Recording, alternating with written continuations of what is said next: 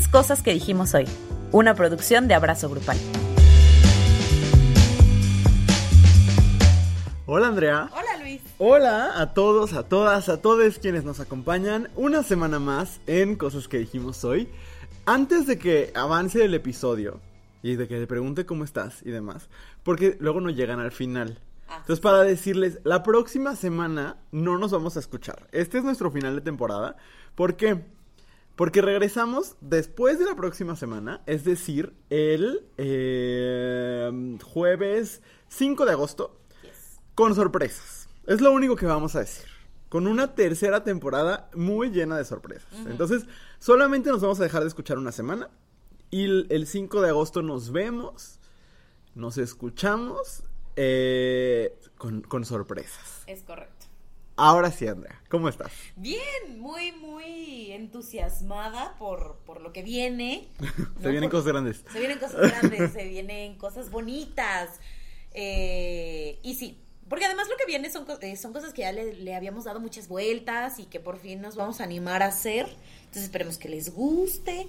Y pues aprovechemos que tenemos como este break y que estamos como pues reinventando cosas y replanteando y proponiendo. Entonces, si usted, persona en casa, eh, tiene alguna petición, algo que le gustaría escuchar, algo que le gustaría ver en abrazo grupal, Es el momento. es el momento de hacer sus peticiones. Así no es. prometemos cumplir todo, o a lo mejor y sí. Espere detalles. Exacto, exactamente. Muy bien. Eh, yo también estoy muy feliz, muy contento. Eh, estamos de vacaciones de nuestro otro trabajo, así que verdaderamente sí he podido descansar un rato. O sea, y sobre todo dedicarle más tiempo a, a otras cosas. Entonces estoy muy contento por eso. Esta semana vamos a hablar de las cosas que nos dijeron los adultos cuando éramos niñes, eh, que resultaron ser totalmente falsas. Yes. Eh, hay cosas muy interesantes. También nos encanta cuando nos mandan cosas específicas. Hay un par de anécdotas, no habíamos pensado en eso, pero ahorita las busco. Este, entonces creo que va a estar bastante cool. Pero antes de eso, se tiene que soltar la ponzoña, Ay, el claro. veneno. O nos morimos. Exactamente. Entonces es momento de la queja de la semana. Eh, la queja de Andrea está muy buena, entonces voy a empezar yo. Ok. Para... La tuya también. También, también. Eh, ok, me quiero quejar de ustedes que, no de ustedes escuchas, no creo que sean ustedes, pero que de toda la gente que está poniendo peros estúpidos para vacunarse. De verdad, estamos viendo un resurgimiento del el virus eh, por una nueva variante. eh, y no solo por una nueva variante, sino porque los- el, el ritmo de la vacunación no es el deseado, Ajá. pero es el que hay. Y no podemos alentarlo más nosotros. Y en este momento he estado viendo en mi Facebook, sobre todo, muchos mensajes de gente que ya le toca, de gente de 30 a 39 años, que dice, ay, pues es que si no es Pfizer, mejor me espero para después. O que dice como de, ay, es que la variante Delta y de todas maneras no funciona, pues mejor ya. A ver, está muy claro. Sí, la variante Delta es más contagiosa. Es más probable que te contagies de todas maneras teniendo la vacuna. Pero la posibilidad de que te mueras ya estando vacunada es muy, muy, muy, muy baja. De verdad, reduce muy cercano al 100% todavía la posibilidad de hospitalización y muerte. Y eso es lo que queremos, ¿de acuerdo? Todavía, por eso se insiste en que todavía hay que mantener el uso de cubrebocas, la sana distancia, que no tienen nada que hacer en un antro, por ejemplo, que hay que ventilar las reuniones, que todo eso, ¿no? Hay que mantener esa parte, pero hay que acompañarla de vacunación. Es una responsabilidad moral. Yo sí lo veo como un acto de profundo desprecio a la vida de los demás el no vacunarte. Sí, total. De verdad. O sea, es, es un acto de irresponsabilidad, de desprecio a las vidas ajenas, de desprecio a la propia vida y, y de, de no cumplir, perdón, de estar, sí de estar en el lado incorrecto de la historia. No me va a callar el avión que está pasando justo encima de mí. Este, me voy a acercar el micrófono para que me sigan escuchando.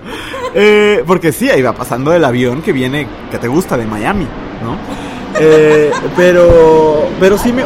¡Ay! No, es Jeff Bezos va pasando acá arriba. En su cohete pene. Muy bien.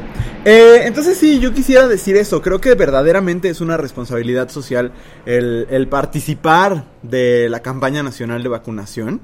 Y si te toca Sinovac y si te toca eh, la que sea, hay que ponérnosla porque es la que hay. Lo han dicho una vez, otra vez los médicos, la mejor vacuna es la que hay.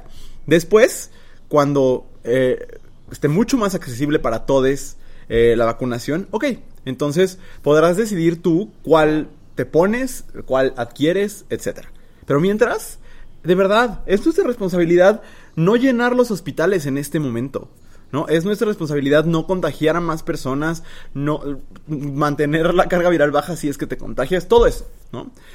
Entonces, por favor, por favor, tómenlo como una se los ruego desde este espacio, vacúnense con la vacuna que les toque en el momento en que les toque. Si hay que hacer fila, ah, he visto mucho, mucha gente también que AstraZeneca no, porque a los jóvenes nos dan eh, efectos secundarios muy fuertes.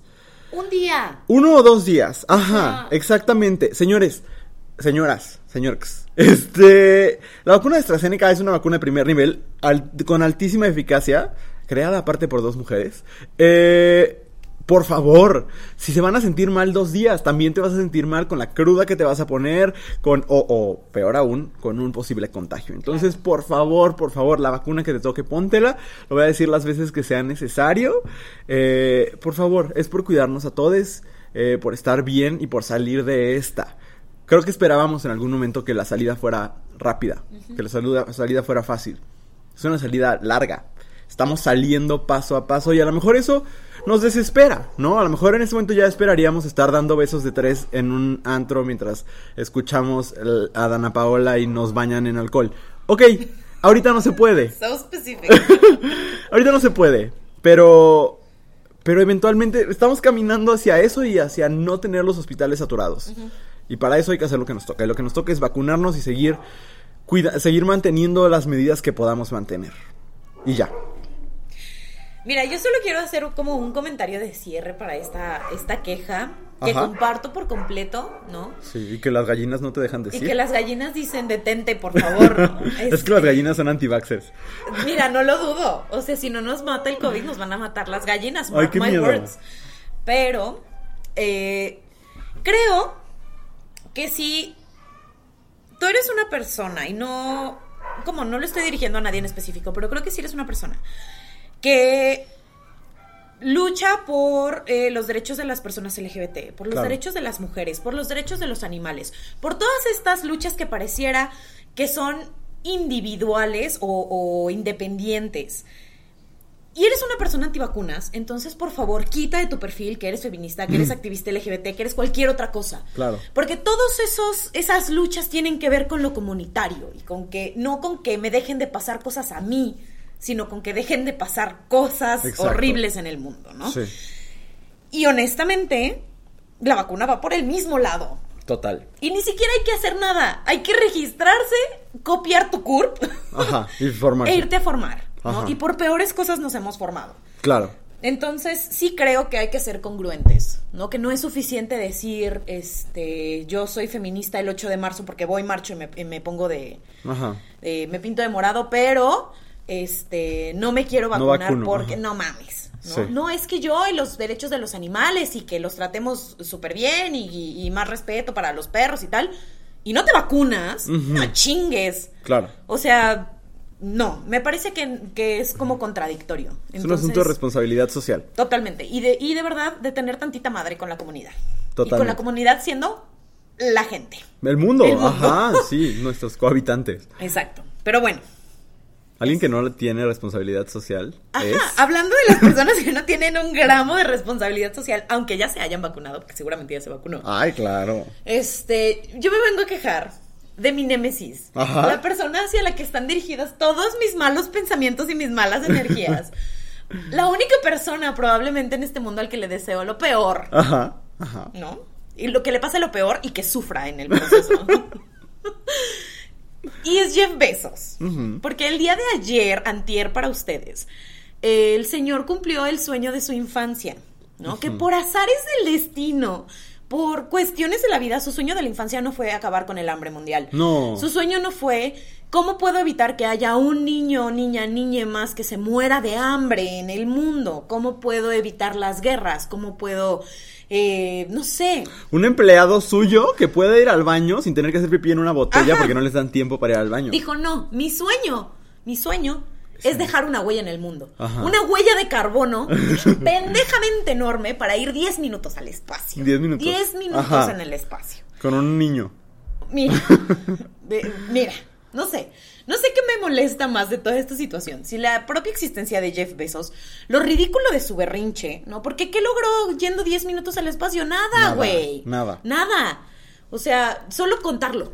Llamar eso progreso de verdad es no tener madre. Claro, claro. O sea, eso fue el, por la anécdota, más imbécil de la historia. ¿No? Eso. Me acabo de dar cuenta que estoy gritando y seguramente la familia de Luis me alcanza a escuchar, No pero qué vergüenza. Bueno, este cuerpo. Este. Eso o que su cohete estuviera de- hecho de una forma tan evidentemente fálica. Cañón, es un pene. Es un pene volador. Sí, es un pene, está. Sí. No sé qué parte me enoja más. Pero miren, de toda esta historia, esto Jeff Bezos nunca lo va a escuchar, ¿no? Y a Jeff Bezos no le podría importar menos eh, mis, mis, mis sentimientos hacia él, ¿no? No es como que vayamos a hacer besties un día. No, no, lo veo, lo veo difícil. Sí, sí. Pero sí creo que justo en este tema de tomemos decisiones por la comunidad, por el amor de Dios, personas. Neta, cada vez que ustedes piden algo por Amazon, es ponerle a la alcancía para que, a ver qué se le ocurre ahora a este pendejo. De verdad, sí creo. Y yo, yo siempre lo digo y luego entiendo muchas, o sea, entiendo por qué se compra en Amazon. Sí lo entiendo, porque yo era partidaria de comprar en Amazon hace unos años. Ajá. Entiendo la velocidad con la que llegan las cosas, entiendo que es mucho más barato, entiendo... Todo eso lo entiendo, pero se ha hablado en este espacio y si usted me conoce en persona, lo hemos hablado seguramente muchas veces en- eh, de manera presencial. Pero si no, no hay nada que necesiten tan rápido para que les llegue por Amazon. Si les sale más barato que en cualquier otro lugar es porque gente, no Jeff Bezos, todo el resto de la cadena de personas que ganan dinero por ese producto que ustedes están adquiriendo, dejaron de ganar dinero. Alguien se sacrifica ahí, no es como que Jeff Bezos diga, yo soy un altruista, porque evidentemente no lo es. Y yo voy a hacer que las cosas sean más accesibles y sean más baratas. Por favor, seamos congruentes con las, o sea, sí entiendo, y entiendo que es más barato y que a veces la necesidad hace que pues tengamos que adquirir las cosas más baratas. De verdad que sí lo entiendo. Pero por favor, piénsenlo dos veces. Detengan su clic antes de pedirlo y digan, ¿realmente lo necesito? ¿Realmente no puedo pagar 60 pesos más por esto que voy a consumir?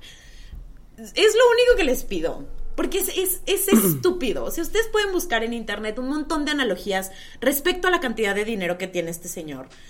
Y es, es ridículo. O sea, creo que, es- que, que su net worth es como de 200 billones de dólares. o sea, trillonario ahora. Es, Ujú. es, es pendeja la cantidad de dinero que tiene. Y la usa, o sea, me- no, esto ya es otra conversación. Pero- Esa es solo mi queja. Mi queja es que este güey eh, tiene, Luis le decía hace ratito, berrinches de niño chiquito. Es, es muy impresionante porque esta, este pleitecillo que traen entre Richard Branson, Jeff Bezos y Elon Musk para ver quién llegaba primero a la luna, que al final pues fue Richard Branson primero y toda esta cosa de tres vatos millonarios peleándose por quién llega primero a Marte. Y, y a mí, digo, a Marte, al espacio en general, y a mí lo que me sorprende muy cabrón es la cantidad de personas defendiendo a los multimillonarios en este momento. Cuando los multimillonarios no hacen nada por nosotros, nada, nada, nada. Ni, Bill, ni Bill Gates que dona la mitad de, de su fortuna, porque sigue siendo muy espeluznante que, ah, porque luego dicen, Bill Gates salva países. Pues qué miedo que un señor X tenga Tenga el poder de el poder de salvar claro. países. Ajá, es una cosa verdaderamente creepy y, y el argumento siempre es, bueno, es que eh, están generando empleos y están trabajando hacia el progreso. El progreso es que un güey pueda cumplir su sueño de ir al espacio. Eso no es progreso para nadie. Qué miedo. No, y además este, en este tema de están generando empleos, pues sí, pero ¿qué empleos? Súper mal pagados. Terriblemente pagados, donde no es, es, está más cercano a la esclavitud que a un trabajo, donde las personas necesitan, además de ese trabajo, tener otros dos para poder subsistir.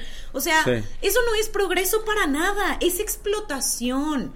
Y honestamente, con esa cantidad de dinero, da un trabajo a, chi- a millones de personas, sí, pero con ese dinero podría darle un sueldo mucho más digno a esos millones de personas. Y que sea una decisión no hacerlo, eso es lo culero. eso es lo No, y, culero. y aparte, son, en el caso de Jeff Bezos, por ejemplo, y pasa con, por ejemplo, los dueños de Walmart también, eh, que están haciendo activamente cosas para ya no darle trabajo a la gente, ¿no? Claro, Ah. Como Amazon tiene este, este programa de inteligencia artificial para que los paquetes ahora te los entreguen eh, drones, por ejemplo, ¿no? O, o la automatización de los cajeros en Walmart y en otros lados, eh, lo que está haciendo no es generar empleos, sino desaparecerlos Exacto. y hacer a los humanos cada vez menos necesarios. Y, la huella de carbono también está cabrona, amigues. O Sí. sea, de verdad podríamos dedicarle días, horas a, a hablar de, de todo lo problemático que tiene Jeff Bezos y Amazon. Pero no lo vamos a hacer. Aquí lo vamos a dejar porque tenemos un programa bien padre. Programón. Deberíamos regresar el- el- la próxima temporada con un episodio sobre multimillonarios. Sería muy interesante. Sería muy, muy interesante. Muy bien. Pues bueno, ya verán, a lo mejor sí. Este, vamos a una pausa y cuando regresemos hablaremos de esas cosas que los adultos nos dijeron cuando éramos niñas que eran verdad y resultaron ser una total mentira. Volvemos. Si te gusta lo que estás escuchando, no olvides seguirnos en tu plataforma de podcast favorita o en todas. Estamos de regreso en cosas que dijimos hoy y ahora sí. El tema del día de hoy son esas cosas que nos dijeron cuando éramos niñes que eran verdad y resultaron ser una total mentira desde nuestra experiencia. A lo mejor alguno, alguna, alguna de ustedes sí lo vivió así. Congrats. Pero eh, en realidad pues son las respuestas de nuestros seguidores. Y entonces eh, creo que está- va a estar bastante interesante. Sí. ¿Te parece si empiezo, Andrea? Adelante. Lo primerito que nos dijeron, y eso yo lo he visto repetido en los medios de comunicación, ¿no crees que hace mucho tiempo, recientemente todavía, Sí. esta idea de que la amistad entre hombres y mujeres no es posible?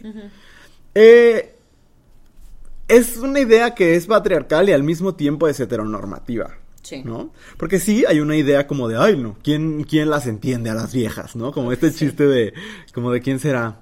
Pues como de polo polo y así, ¿no? Como, Sí, sí, sí. pero también hay este asunto de es que van a querer coger, ¿no? Ajá. En primer lugar, quien dijo que los amigos no podían coger. pero aparte de eso, bueno, Yuridia lo dijo. Este, pero aparte de eso, eh, pues no contempla la existencia de hombres gay, mujeres lesbianas, personas bisexuales que entonces con quién se pueden llevar. este, no sé, o sea, creo que es una idea súper movida por la heteronorma también. Sí. Y, y- y movida por la idea de que las personas no podemos contener nuestros deseos, Ajá. ¿no? De que el deseo es una cosa pecaminosa y horrible que se apodera del cuerpo humano y no permite que pienses, ¿no? Y eso no es cierto. O sea, puedes desear a una persona y tener una relación de amistad por siempre y ya. Claro. Eh, entonces, creo que todo eso interviene en este concepto que sí, evidentemente es falso. Sí, mira, ahorita que te escuchaba era como de, ay, mira, o sea, qué bonita como teorización alrededor de esa frase, porque yo no, yo siempre la recibía como diferente. Ah. Pues, porque esto que decías de que es patriarcal a mí me parece que es muy evidente. Mira, Luis quería, ustedes no saben, pero Luis quería un episodio light y yo Ay, no ya está me bien, está con el bien. primero. No, pero como en esta idea de que esta expresión es patriarcal, me parece que es patriarcal por dos cosas. Uno, porque los hombres creen que, eh, como siempre está esta justificación de los hombres son incapaces de contener sus deseos sexuales, ¿no? Sí. O sea, eso está en todas partes. Ajá. Eh, porque honestamente, ¿quién quiere coger contigo, Juan Pablo? ¿no? Eh, seguramente. ¿no? Eh, y dos, este asunto de no hay una amistad entre hombres y mujeres, pero también nos dicen que las amistades entre mujeres no están chidas. Ajá. Entonces todo el discurso está construido para que las mujeres no tengamos amistades con Ajá, nadie. estén solas, ajá. Porque si quieres tener una amistad con un hombre, seguro quiere coger contigo. Ajá. ¿no? Y si tienes una amistad con una mujer, seguro es una víbora que después va a estar hablando mal de ti. O te va a querer bajar al marido. Ajá, entonces terminas sin tener amistades. Sí, Y eso es como la raíz de muchos problemas. Eh, posteriores. Claro, y, y incluso un asunto importante de por qué es tan difícil de pronto salir de relaciones violentas, porque no hay círculos de apoyo como Claro. los- las amistades, ¿no? Por supuesto. Pero bueno, el segundo es que la prepa iban a ser los mejores años de mi vida y aquí yo añadiría que los amigos que haces en la prepa son los amigos para siempre. De toda la vida. Ajá. Ajá. Y miren, a mí me parece muy triste. Fake news. De- deja tú lo fake. Ajá. Qué deprimente que tengas tú 45 años y creas que la prepa fue la mejor época de tu vida. Creo que si llegas a ese punto, entonces hay que replantear cosas y decisiones, ¿no? Y a lo mejor es el momento de darle un giro a tu vida y decir, ahorita me voy a ir a explorar el el, el bosque. La ¿no? Antártida. O- ajá, algo. Pero sí, es, es cuestionable. Sí, totalmente. Y luego sabes que también pone una presión enorme sobre los adolescentes, ¿no? Sí. Como esta idea de que la prepa tiene que ser la mejor época de tu vida, creo que específicamente en estos últimos dos ciclos escolares ha sido particularmente difícil, porque Claro. como la mejor época de mi vida la estoy pasando encerrade, ¿no? Y, y aquí sí me gustaría decirlo, no es la, no fue la mejor época de mi vida. Yo solamente después de la prepa he vivido que ocho años. Eh, ¿Cuántos has vivido tú? Diez. Entonces sí, yo ocho. Este, ya, bastantitos, pues, pero cada año después de la prepa ha sido mejor. Y- y- Híjole, significativamente. Ajá, exacto. Eh, entonces no te preocupes, no tiene por qué ser. Y tampoco quisiera que esto que estoy viviendo ahorita sea la mejor época de mi vida, porque yo quiero seguir viviendo cosas Exacto, mejores, ¿no? exacto. Entonces, no te creas esta mentira, porque es una mentira, de que el momento que estás viviendo tienes la obligación de que sea el mejor de tu vida, y si no, ya se evaporó y ya te chingaste. No, o sea, la idea es ir haciendo cada día, pues, un día mejor. Sí, claro. Y, y también las amistades de la prepa, pues muchas veces no hemos desarrollado nuestra personalidad por completo. Eh, y, y vamos encontrando otras amistades. A lo mejor te quedarás con las mismas de la primaria, de la prepa, de la universidad, del trabajo, de lo que sea. A lo mejor no, y no pasa nada. Exacto, y tampoco es como que hayas fallado en alguna parte de tu vida si no tienes amigos, amigues desde hace 20 años, ¿no? No. O sea, no pasa nada, Exacto. ¿No? Bueno, en mi caso yo tengo muy pocos amigos de la prepa y estoy bien con eso. Este, ay, que alguien nos pone que era una mentira la idea de que no iba a tener una calculadora todo el tiempo. Perdonen los profes de matemáticas, pero es verdad. O sea, la Sí. mayoría de las cosas que aprendimos en sus clases las puedo hacer con mi iPhone. Bueno, pero honestamente hace... ¿Cuántos años tenemos nosotros? O sea, hace 20 años, ¿qué sabía la gente que íbamos a tener estos dispositivos a la mano? No, y es importante que se desarrollen estas Es que- habilidades en el cerebro. Es que mira, creo que ahí está el error, Ajá. ¿No? Porque una es docente, ¿no? Sí. Y una quiere que, que sus alumnos se tomen en serio las cosas que les enseña. Sí, es lo mismo como, o sea, todos los procesadores de texto tienen autocorrector. Exacto, pero creo que más bien deberíamos hablar como dejar de hablar de lo utilitario de lo que aprendes en la escuela Ajá. y re- porque honestamente una vez que sabes aritmética todo lo demás, o sea, Sí. X, ¿no? Perdón si alguien que es amante de las matemáticas está Claro escuchando que le está no. dando el, el queque, pero más bien como hablar de las habilidades y de las partes de tu cerebro que estás desarrollando y de los Claro. hábitos que estás generando a partir de aprender estas cosas. Creo que es importante como como repensar así la educación y cómo le decimos a, a las personas más jóvenes que están aprendiendo. Porque, honestamente, ¿qué te puede enseñar un profesor que no esté en Google? Pues justo a desarrollar estas habilidades. Exactamente. Pero ¿no? dejemos de así de, ay, es que esto es súper importante, pues lo googleo después. Sí, claro. No, y, y la verdad, si nunca he estado en un Starbucks y sea así como, bueno, voy a pagar con esta fórmula de geometría analítica que aprendí, eh, pues no, no sucede. No. Muy bien. Eh, ¿Qué más? Dice que se, que se te quitan todos tus miedos saltando del paracaídas. Nunca he saltado en paracaídas. Yo tampoco, pero creo que, no sé, no sé cuántos años tiene la persona que nos mandó esto, pero creo, no, o sea, yo siento que hubo una época donde se puso como de modita Ajá. y todos los señores saltaban del paracaídas. Sí. Por lo menos aquí yo veía todo, o sea, mi papá y todos sus amigos, todo mundo iba y brincaba del paracaídas. Yo creo que es, es influenciado por la película de Morgan Freeman que se va a morir. De Morgan Freeman y Jack Nicholson. Ah, ajá. Que ya se van a morir y que dicen, quiero hacer todo lo que tuve en mi vida. Ganas toda mi vida. Ajá. Yo creo que es eso. A lo mejor, a lo mejor, pero pues ¿Cómo se llama esa película? Está horrible. No me acuerdo. Eh, antes de partir. Ay, Jesus Christ. Pues mira, de que no, o sea, creo que aquí hay otra cosa co- de que se te quiten los miedos, como este asunto de si algo te da miedo, hazlo.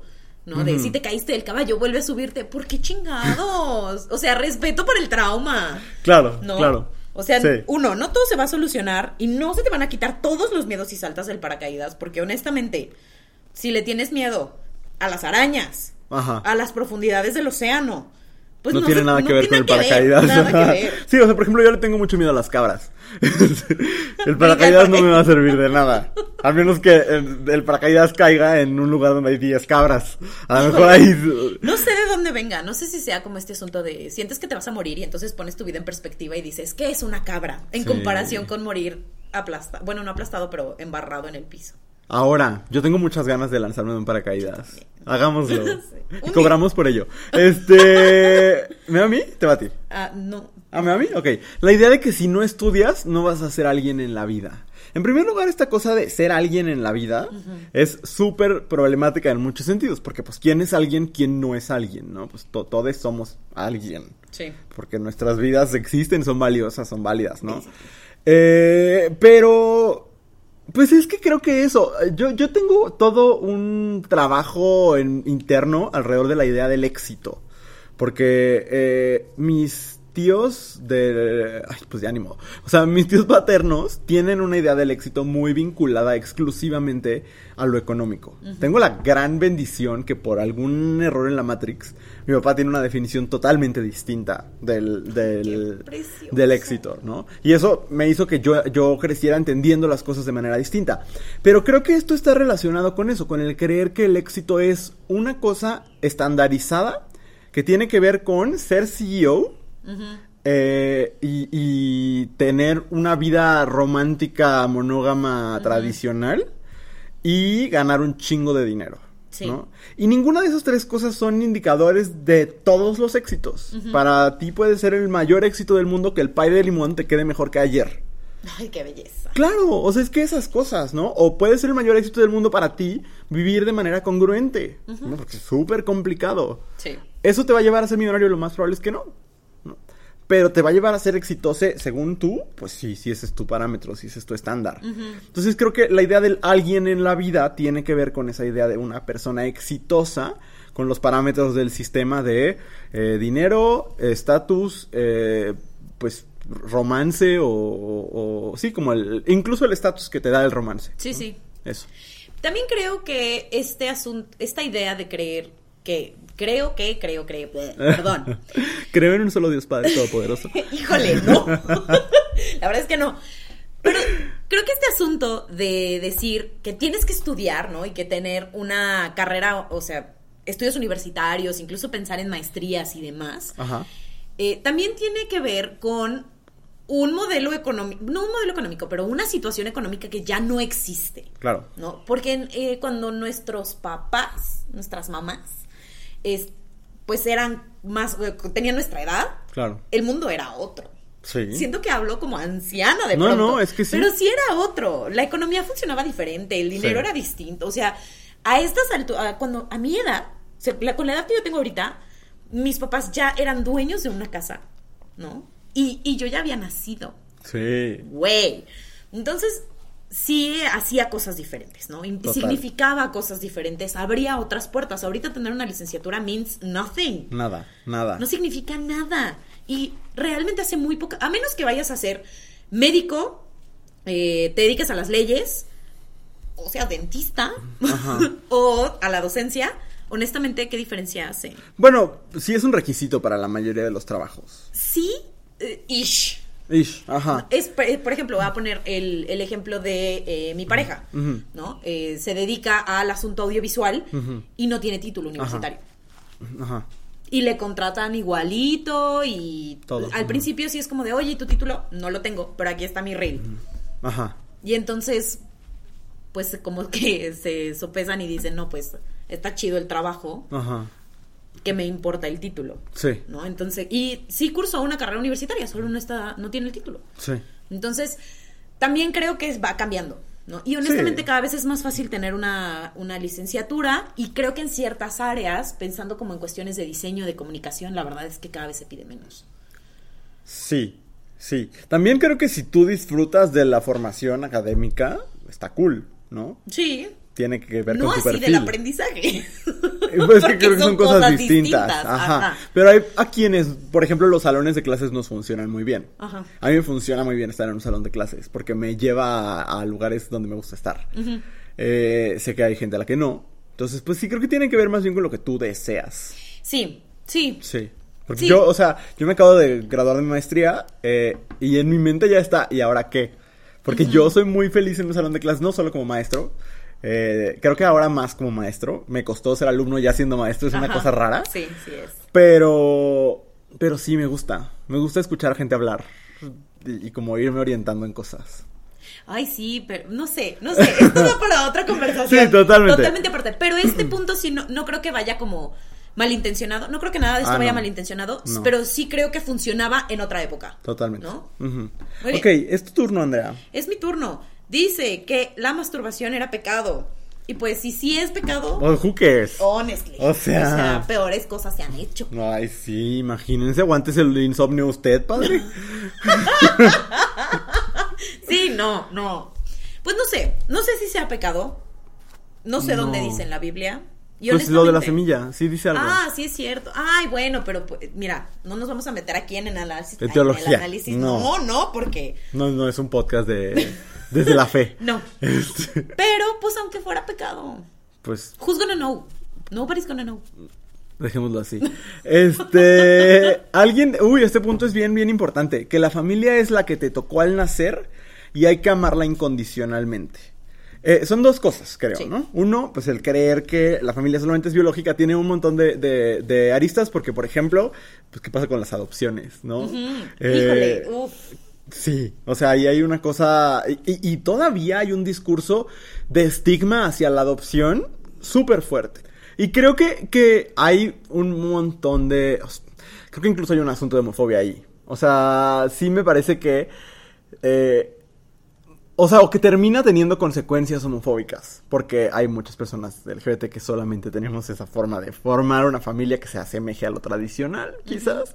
Eh, o, que, o que nos permita como insertarnos en las instituciones con las que funciona el mundo, ¿no? Ajá. Eh, pero bueno, esa es como el- el prim- la primera parte. Y la otra parte del asunto de que a huevo tienes que querer a tu familia, pues, pues claro que no, no es como cualquier otra relación. Los sentimientos se, se procuran, se provocan, se cultivan, eh, cambian. eh, yo tengo el gran privilegio de tener una muy buena relación con mi familia nuclear, eh, pero pues hay familia como en el aspecto extendido que yo no tengo por qué decir que los quiero porque no es cierto. Exacto. Eh, yo creo- hay algunos que quiero, algunos que no quiero. Eh, y creo que eso es perfectamente válido. A mí me ha, tardado- me ha tocado llevar como todo un proceso para poder verbalizar esto y decir, a algunos de mis parientes los quiero, algunos genuinamente no los quiero, no les deseo el mal. Los he visto crecer, demás. Pero no los quiero, ¿no? Y creo que eso es perfectamente válido. Claro. I have thoughts. Ok. Primero, el asunto de la familia estoy totalmente de acuerdo. Creo que un accidente eh, de ADN, Ajá. porque fue un accidente, ¿no? Sí. Eh, significa muy poco. Y creo que recargarnos tanto en este asunto de, de compartir sangre es peligroso, porque luego están esos, esos dichos de la sangre es más espesa que el agua. Y pues mire, yo no le vengo manejando densidades porque, Ajá, porque ajá. reprobé química. Pe- no es cierto, pero, pero, honestamente, las relaciones no funcionan así. Claro. ¿no? Las relaciones se construyen, ¿no? Los vínculos se fortalecen a través de la confianza y la escucha y el apoyo y demás.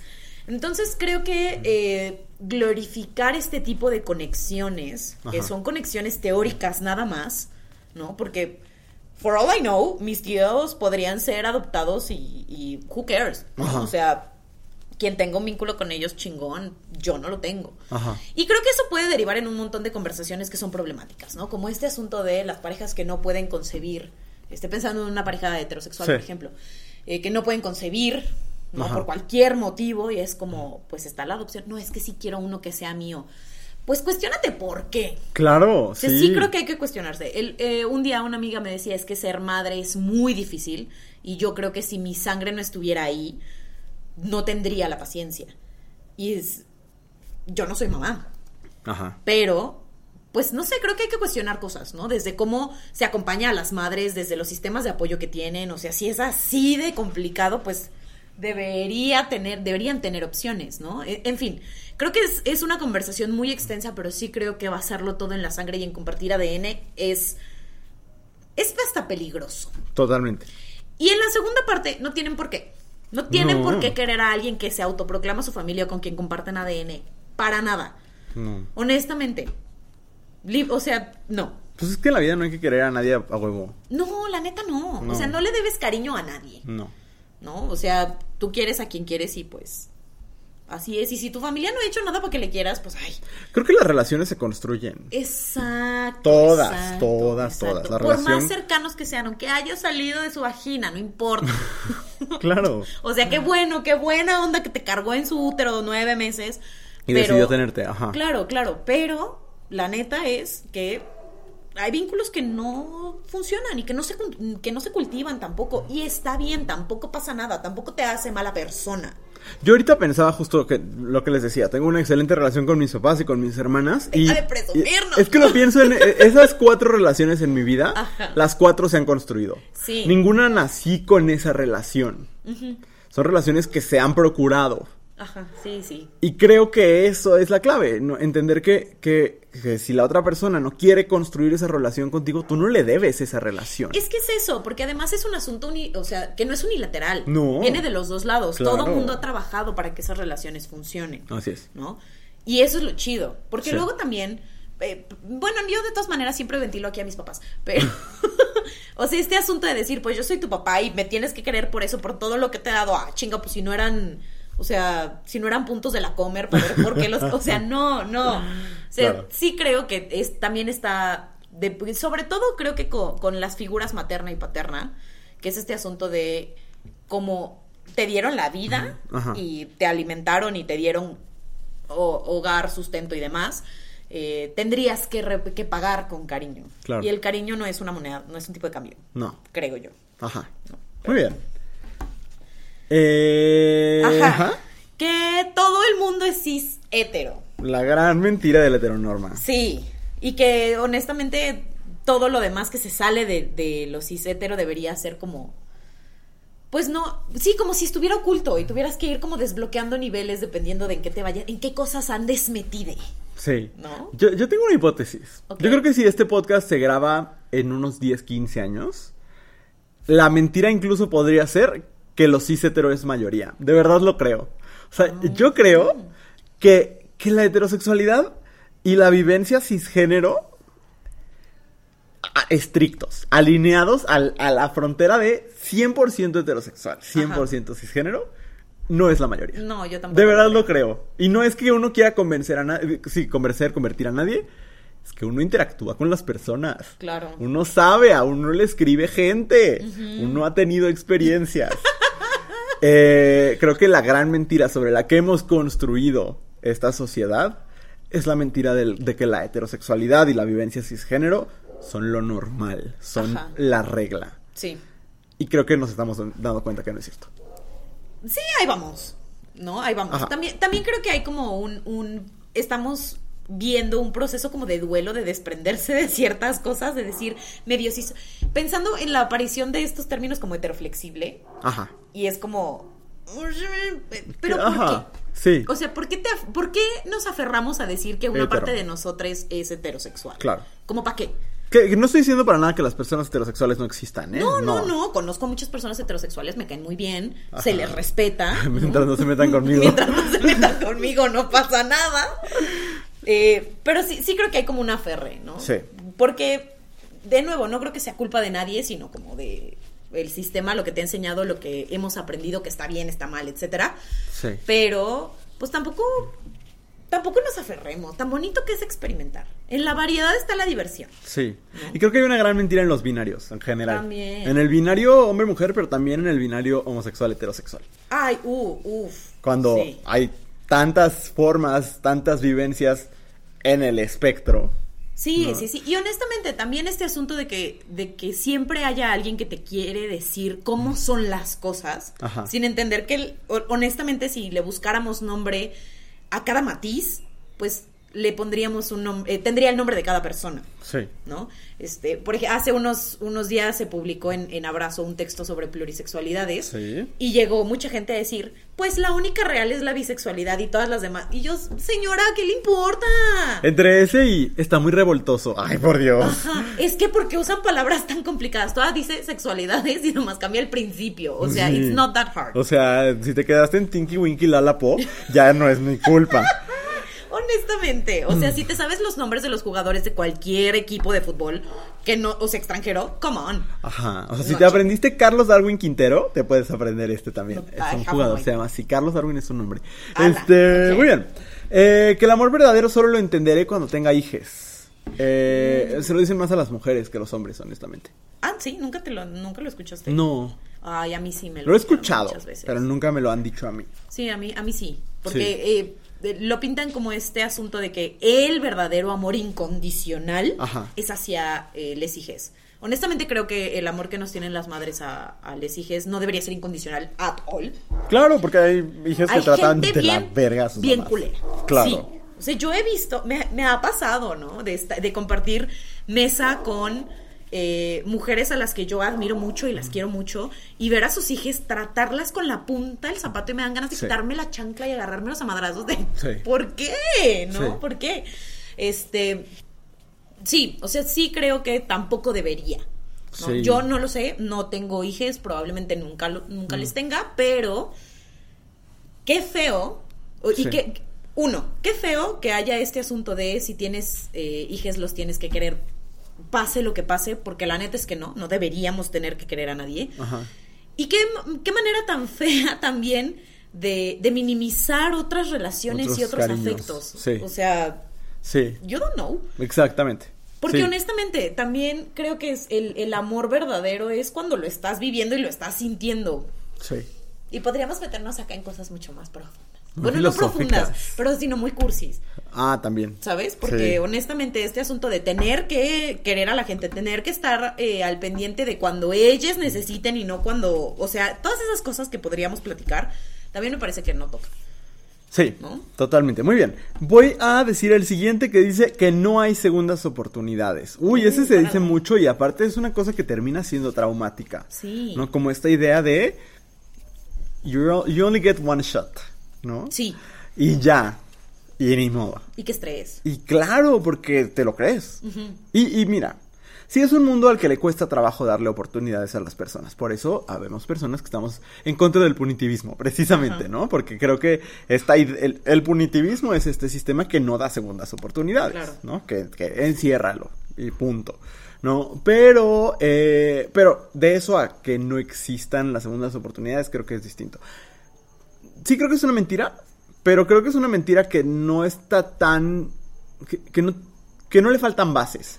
Porque sí creo que hemos construido una sociedad a, que le- a la que le cuesta dar oportunidades. Sí, pero también creo que cuando te lo siguen repitiendo, pues tú también aprendes a no dar segundas Ah, claro, se oportunidades. refuerza como natural. Sí, Sí. exacto. Y creo que, mira, yo he pecado muchas veces de eso. Ajá. ¿no? Sobre todo con el asunto de las primeras impresiones. Sí. Que me parece que va por el mismo lado. De solamente puedes dar una primera impresión. Y si es cierto, nunca vas a dar una segunda primera impresión. Pero eso no significa que tu impresión de la persona no pueda cambiar si tú lo permites. Sí. ¿no? Porque si tú estás así como de, es una culera y tal, la gente cambia. Y si la gente no cambia, pues es pedo de la persona, ¿no? Pero, porque, Sí. pues hay que cambiar y crecer y demás. Pero, eh, también creo que nosotros deberíamos como irlo sacando de nuestro imaginario. Qué interesante esto de lo que hablas como, como la eh, como la advertencia eh, termina reforzando el sistema, ¿no? Es que creo que hay un asunto como extraño de, Ajá. como tú dices, no es que no tenga bases esto que están diciendo. Sí es cierto que es muy difícil tener una, una segunda oportunidad en muchos espacios, ¿no? Y ya la cagaste y pues ya ni modo. Pero creo, creo que hay otras advertencias que van como por el mismo lado, que de pronto se convierten en nuestra manera de, de- de ver la vida y de pensar que solamente así funciona, ¿no? Ah, Como por este asunto de la vida es muy difícil. Y si a mí me lo preguntas, pues sí, o sea, no está fácil, no está fácil. eh, tampoco es como que digas, ay, qué padre levantarme a trabajar todos los días para, Ajá. o sea, no, no, este, no está padre tener que desembolsar para la renta, no está padre pagarle al SAT, no es, o sea, hay cosas que no están padres, ¿no? Sí. Y la vida está difícil, sí, sí está difícil. Pero de eso a decir, pues la vida está difícil y a mí me costó entonces que los otros le chinguen. Ah, eso es horrible. Espérate, Horrible, sí. Espérate, ¿no? Y creo que pasa algo parecido. Sí, ¿no? como la vida no es fácil como excusa de, eh, la falta de solidaridad, eso es muy feo. Exacto. Y en esto de no hay segundas oportunidades, como así funciona el sistema y como a mí no me las dieron, entonces yo no las voy a dar, porque así funciona. Sí, Entonces eh, me parece como un círculo vicioso muy feo. de acuerdo. Muy bien. Eh, siguiente. Sí. Dice, cuando te decían, cuando seas grande, lo entenderás. Spoiler, no es cierto. Nunca.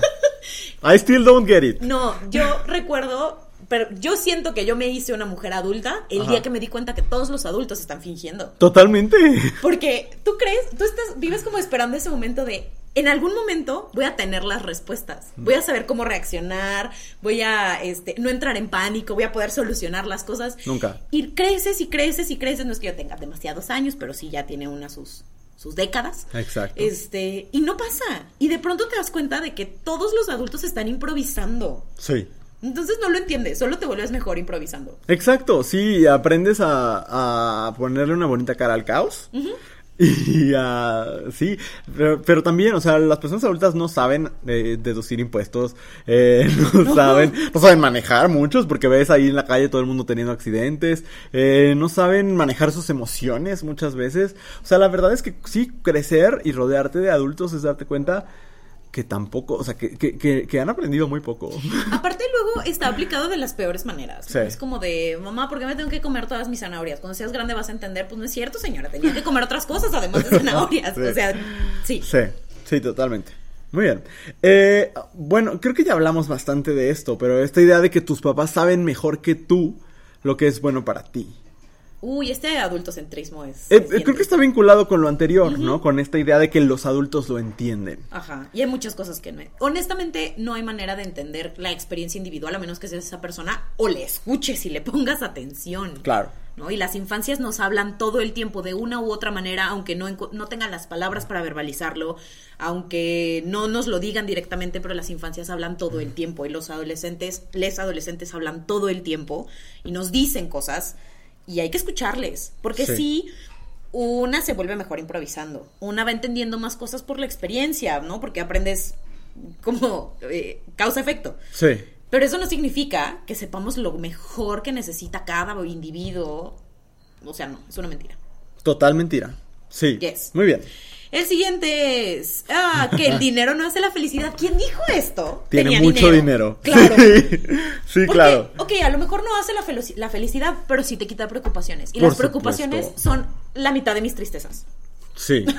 o sea, yo sería, diría yo que un 75% más feliz si tuviera más dinero. Por supuesto. Porque es que es, es, una cosa, un discurso que viene desde el privilegio. Uh -huh, o sea, el totalmente. decir, no, el dinero no es necesario para ser feliz. Por, claro, o sea, es muy fácil decirlo desde tu mansión. No, y sí hay muchas cosas que te suman, ¿no? Las relaciones, los momentos, pero... Pero ¿quién tiene tiempo de ponerle atención a eso si tiene que sacar el pan? Es que es eso, es que es eso. Si tienes que trabajar tres trabajos para poder darle de comer a tu familia... ¿A qué hora cultivas tus relaciones? Exactamente. O incluso sí. cuando vives desde cierto privilegio, como es nuestro caso, Ajá. ¿no? De decir, tenemos tiempo de, de, cultivar relaciones, no solamente con nuestra familia nuclear, sino con otras personas. Por supuesto. Eh, aún así no es, no es que yo no sea feliz, por ejemplo, Ajá, ¿no? Con mi sí. sueldo de maestra. Pero sí hay cosas que me preocupan. Claro. Y que de pronto sí dice, he aprendido que no me mantengan despierta en la noche, pero sí me preocupan. Pero sí. me despierto y las pienso, ¿no? y dices, bueno, si tuviera esa preocupación, no sé si sería más feliz, pero sí estaría menos preocupada y lo agradecería profundamente. Claro. ¿no? Sí, creo que que sí es un asunto de, de una ceguera de privilegio. Totalmente. Del, del, pensar. Por ejemplo, este discurso, y lo he escuchado mucho de gente semi-woke, ¿no? Como de. Pero si la felicidad está en la danza, en el ballet, en el teatro, en el cine, sí, para todo eso, todo eso es carísimo. Sí, sí. o sea, acceder a una clase de yoga es muy caro. Entonces, sí. que tú digas la felicidad está en que te alineen tus chakras, sí, pero me cobran 800 pesos. O sea... Sí, no, no, no, no. Y además, tampoco confundamos el asunto de la alegría con la felicidad. Son cosas bien diferentes. Totalmente. Y honestamente, ¿cómo se llama la hormona que te hace sentir feliz? Eh, endorfinas. Eso, las endorfinas se acaban. ¿O la dopamina? Rápido. No sé. Quiero Usted, tomar la medicina aquí, ideal que libere en mí la dopamina, decía Belinda. Inserte aquí la hormona de la felicidad. Ándele. Insértela aquí. Y honestamente se acaba. Sí. ¿no? Y después te vuelves a preocupar igualito. Y si es cierto, todo está muy caro, entonces tampoco me vengan. Claro. O sea, si, todo, si todos tuviéramos como nuestras necesidades básicas cubiertas y no tuviéramos que tener miedo de, de no tener seguro médico, de eh, no tener casa, de no tener para comer mañana, etcétera, eh, pues podríamos hablar sí. de estas cosas. Muy bien, alguien nos dice que la mentira era que si no sabía cocinar no me iba a querer ningún hombre. Si oh. un hombre te quiere porque cocinas bien, pues no quería una novia o una esposa, quería una, una cocinera. cocinera. Exactamente, exactamente. Y honestamente, ¿quién quiere a un hombre que no pueda hacer nada? Ay, claro. Que no pueda sobrevivir si lo dejas solo y, o sea, le tienes que dejar comida para todos los días o que no, Exacto. o sea, you want a man, not a baby. Exactamente. Si quisieras un bebé, mejor consíguete un bebé. Exacto. Ten un bebé, ¿no? Este siguiente es mi cosa favorita del mundo y lo lamento mucho por tu miedo, pero le dijeron esta mentira, que el diablo estaba en el subsuelo y eso le creó un miedo por las superficies hondas. ¿Qué tal?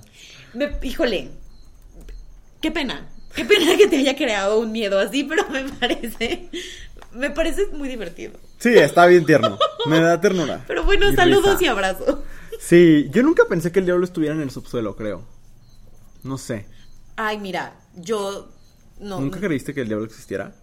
Es que yo tengo mensajes muy mezclados sobre el diablo. Ah, ya. O sea, te voy a decir por qué, porque por ahí tengo una de mis tías decía que para ella el diablo no estaba en el infierno, para ella el diablo eran los ojos de mi abuelo cuando estaba enojado. Ah, cabrón. Y yo, ¿cómo? Qué fuerte. Sí, sí, sí, pero ya después que lo extrapolas como en tu propia realidad y con tus propias, este, como vínculos más cercanos, dices, ah, entonces yo nunca me imaginé que estuviera en el subsuelo. Ah, no, ni yo.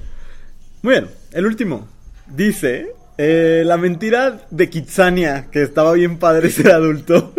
Yo hace poco lo platicaba contigo, ¿no? Que, que Kitsania, eh, o la ciudad de los niños, dependiendo de la ciudad en la que, que te quedara más cerca, Ajá. sí era una fantasía de la adultez.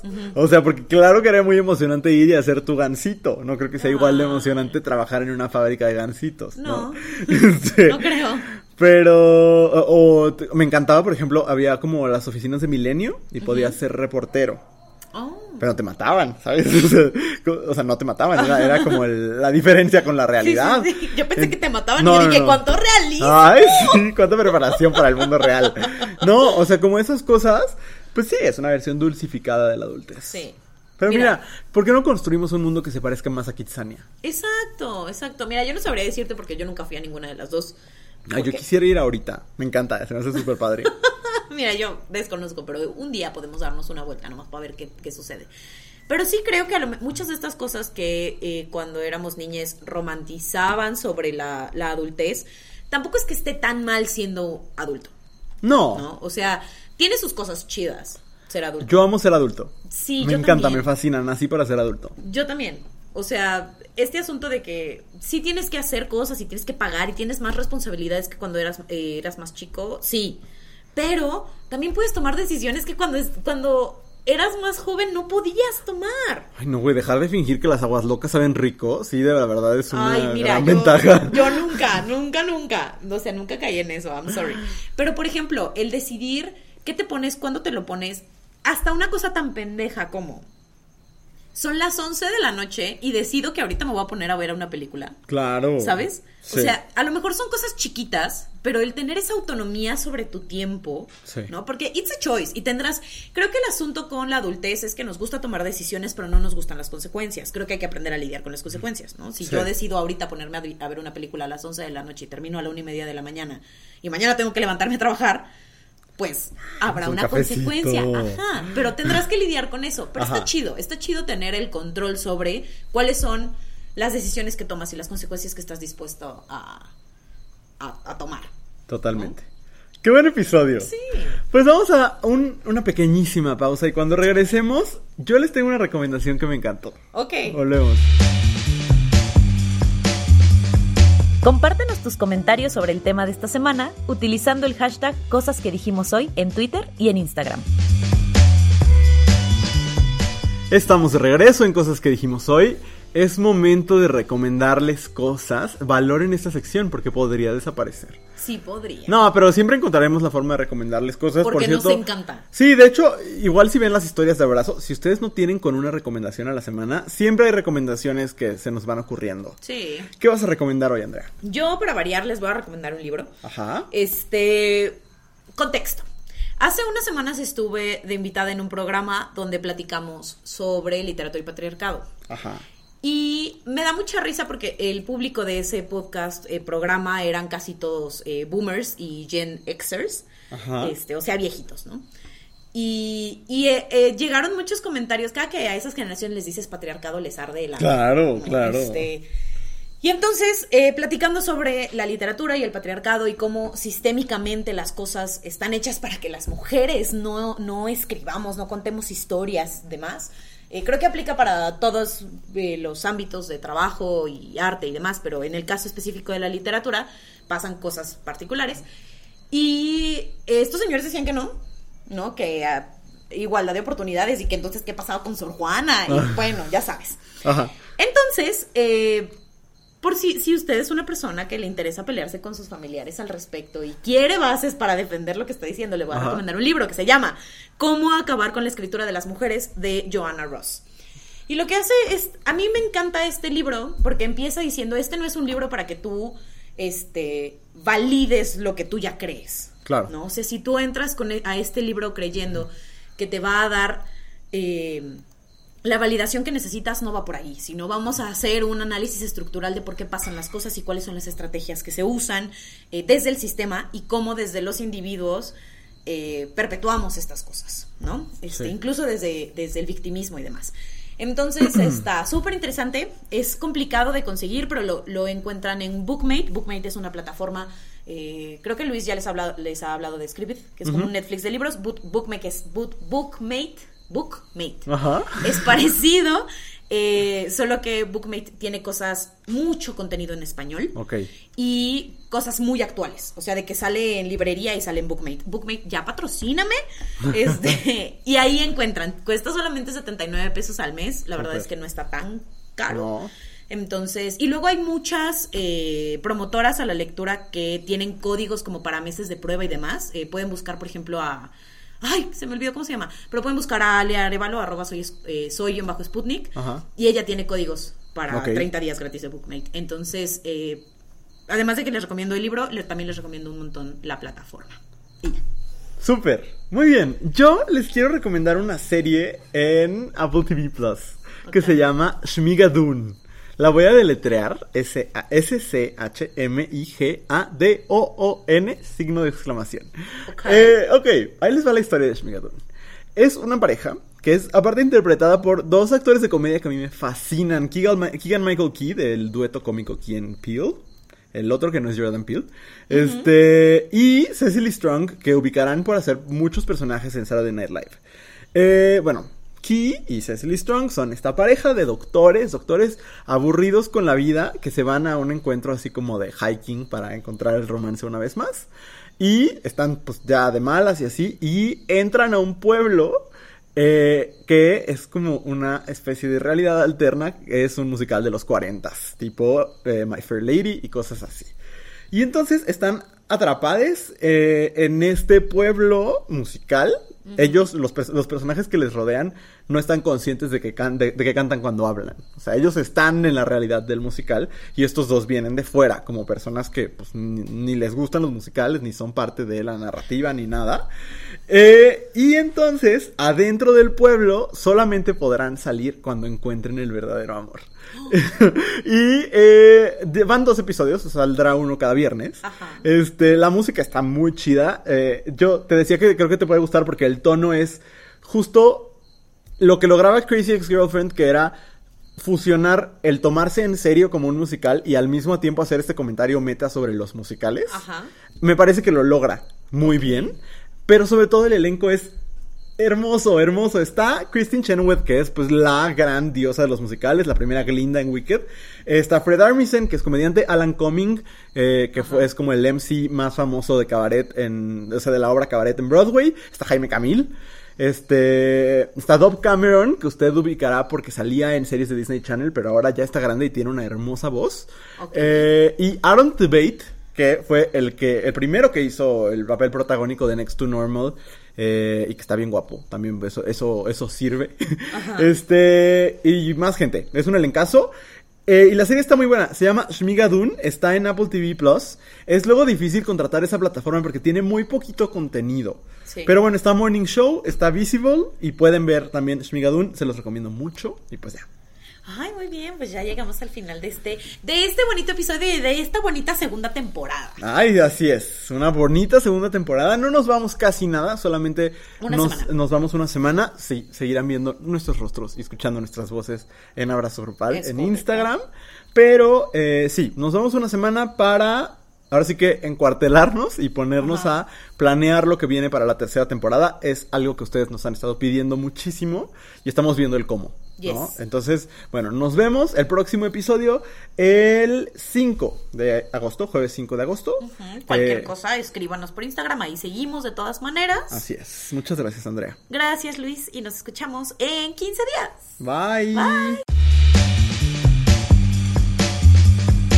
Esta fue una producción de Abrazo Grupal. Síguenos en Instagram como arroba abrazo grupal y visita www.abrazogrupal.com para mucho contenido maravilloso. No olvides seguir este podcast y si te gustó, compartirlo en tus redes sociales. Nos escuchamos el próximo jueves.